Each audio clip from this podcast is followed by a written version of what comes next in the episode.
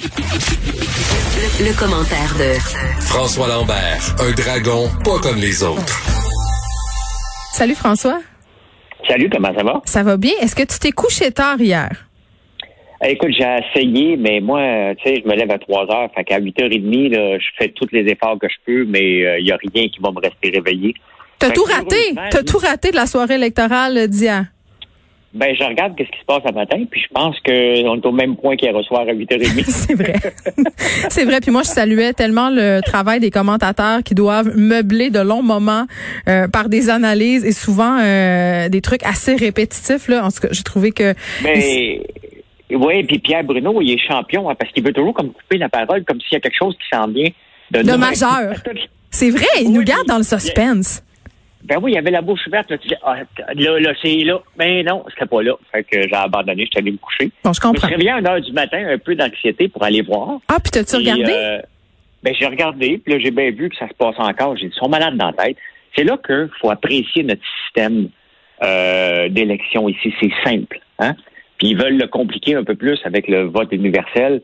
Et honnêtement, euh, moi, moi, je salue notre système. Il est, il est simple tu votes pour quelqu'un, il est élu ou il est pas élu, point final. Non, c'est vraiment, c'est drôle que tu le soulignes, puis je trouve ça intéressant euh, qu'on le spécifie. C'est normal qu'on se sente tous un peu comme des enfants de 5 ans par rapport au système euh, euh, d'élection américain parce que c'est excessivement compliqué. Et même hier, je remarquais tout ça à la télé quand on essayait d'expliquer aux gens le fonctionnement, là, c'était quand même pas clair. Ils nous l'expliquaient comme si on était des élèves de maternelle et j'avais quand même beaucoup de questions.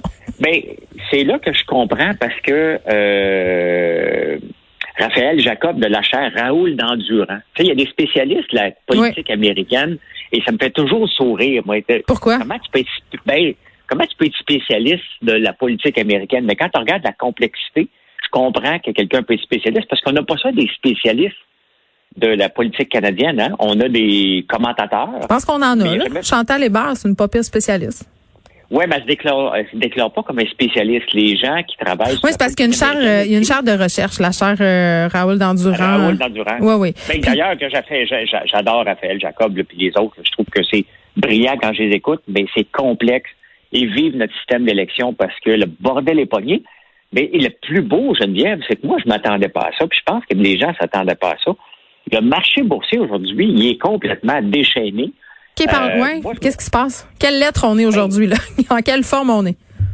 Ben non, aujourd'hui, on a une, grosse reprise. C'est comme si les gens les gens s'attendaient depuis quelques jours que Biden rentre. Et dans l'incertitude, on le sait, dans le fond, que Biden va rentrer. Là. C'est une c'est une question. Fait que tout ce qui était spéculatif, on dit OK. Le, marché boursier, lui, il donne la réponse avant les autres la plupart du temps. il est en avance de deux, trois mois. Fait que, il, est, il est parti en fou un matin, plus que plus de 700 points. Euh, la folie. Euh, est-ce que ça va continuer comme ça pour quelques jours?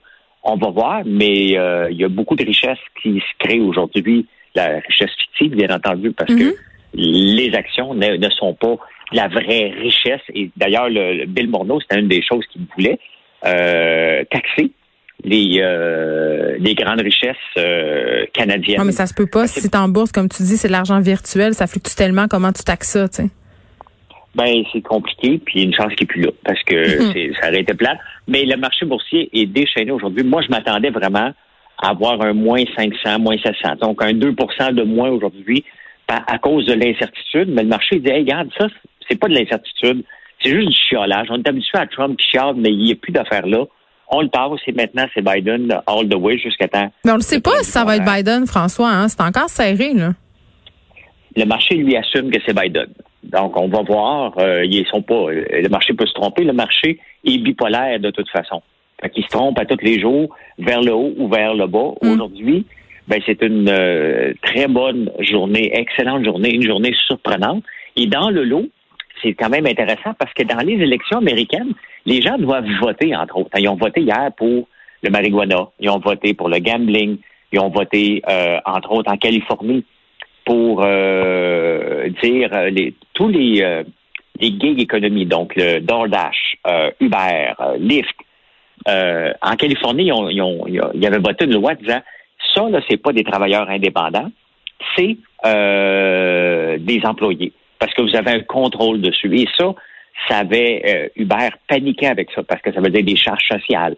Euh, ça veut dire de, de, de ça veut dire de- des droits aussi. ça veut, ça veut dire des droits, mais là, ils ont fait un amendement. Et la gang, la gig économie, de, de toutes les affaires comme ça, transport, Mhm. on met 200 millions de dollars en publicité pour que les gens aillent voter pour euh, leur proposition. euh, puis le, Mais ça a marché? Ça a marché parce que là, les actions de Uber, Lyft ont explosé à matin plus à peu près 4 piastres, 5 piastres. Ouais. Et euh, donc, ça, ça a marché, c'était épeurant. Et souvent, ce qui arrive en Californie aussi vient nous affecter. On n'achète pas juste les légumes de là-bas.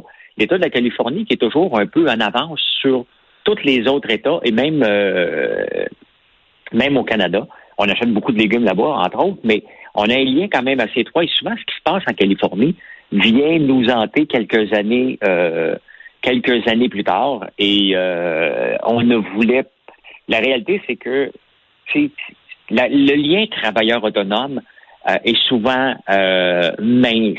Et tu sais, dans le fond, euh, même même une personne comme toi là, mettons que tu travailles à, te- ben, la plupart des acteurs actrices sont euh, travailleurs autonomes. hein, Ouais. et tous les chroniqueurs. Et souvent, quand ça fait deux ans que tu travailles pour la même place, est-ce que tu es vu comme un travailleur autonome ou là, Mais il faut que tu aies plus qu'un client. Sinon, euh, il y a un lien d'emploi, puis techniquement, Revenu Québec et euh, euh, l'Agence du revenu du Canada peuvent te poser des questions. Ça, c'est ça, c'est un fait. Donc, tu vois, c'est toujours euh, borderline le lien travailleur autonome et euh, employeur.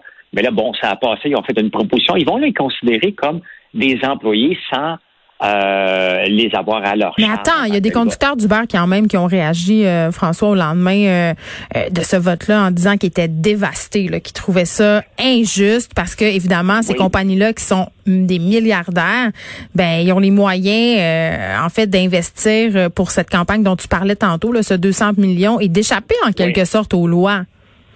Oui, mais je vais te rappeler une compagnie qui s'appelle Théo Taxi qui vient de renaître de ses centres. Et qu'est-ce qu'avait fait Théo Taxi? Avait tout mis ses chauffeurs comme euh, employés. Et le bordel a pogné parce que tous les employés, euh, ils se comportaient justement, non pas en travailleurs autonomes qu'il faut qu'ils fassent leur fin de mois. Euh, ils se sont comportés en employés un peu paresseux, puis ils sont allés se cacher. C'est un fait, c'est un fait connu. là. Ça veut Les dire quoi, ça, qui étaient stationnés puis qui chargeaient leur char alors qu'ils n'en avaient pas besoin?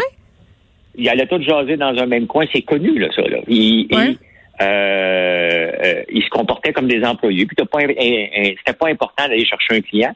Ça changeait rien à leur paye.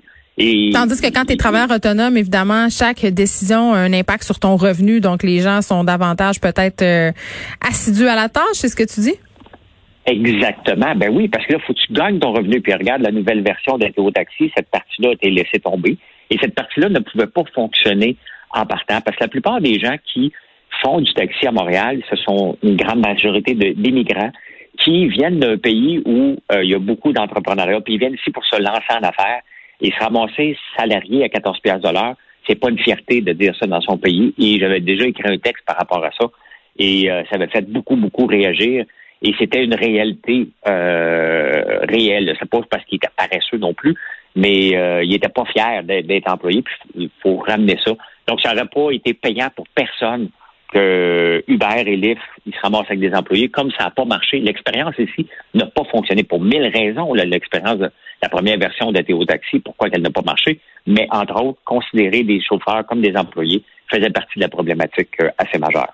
Puis en même temps, est-ce que on pourrait pas se poser la question suivante, c'est-à-dire est-ce que ces compagnies-là, tout en gardant euh, leurs travailleurs autonomes, sais, je veux revenir sur, euh, là, il nous reste pas beaucoup de temps, une minute sur le lien d'emploi là, euh, ce sont des employés qui travaillent toujours pour toi. Est-ce qu'il n'y aurait pas moyen de développer en parallèle un, un certain système de sécurité d'emploi et de conditions de travail qui sont favorables, tout en les gardant travailleurs autonomes? Mais le problème, c'est que tu sais, faut, faut relier ça à l'offre et la demande. Et là, OK. si tu des employés, euh, puis l'offre elle diminue, ben, tu es obligé de les garder. Tu peux pas les envoyer à la maison. Tu, es obligé de leur donner des avantages sociaux. Et toute une problématique que l'offre et la demande dans, dans le taxi regarde en ce moment avec la pandémie. Il y a Mm. beaucoup moins d'offres, il y a beaucoup moins de demandes et l'offre est toujours aussi grande. Donc, ces gens-là seraient mis à pied euh, aux frais de l'entreprise qui devient un coût. Tu sais, un employé, ça coûte 20 à 30 de plus pour l'entreprise. Oui, c'est vrai. Donc, euh, à la fin, qui aurait payé? C'est le client, tout simplement, qui aurait payé plus cher pour son taxi. Merci François, on se reparle demain.